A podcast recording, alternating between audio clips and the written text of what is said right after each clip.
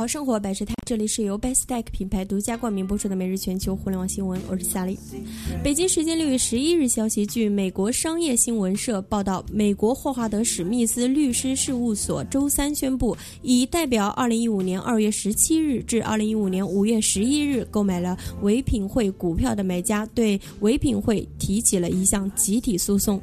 诉讼称，唯品会发布了虚假和误导性声明，没有披露以下事实：A. 唯品会操纵和夸大了销售额、应收账款、利润、现金流以及包括库存和投资在内的资产账户；B. 唯品会财务报表中包含了违反美国通用会计准则的内容，按照毛收入报告营收。尽管唯品会绝大多数销售额都是基于寄售协议实现的。C. 唯品会对于财务报告的内容控制失效。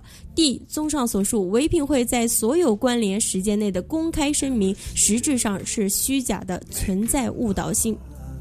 在唯品会的这些欺诈行为被揭露后，唯品会股价出现下滑，令投资者蒙受损失。此次集体诉讼旨在弥补股东损失。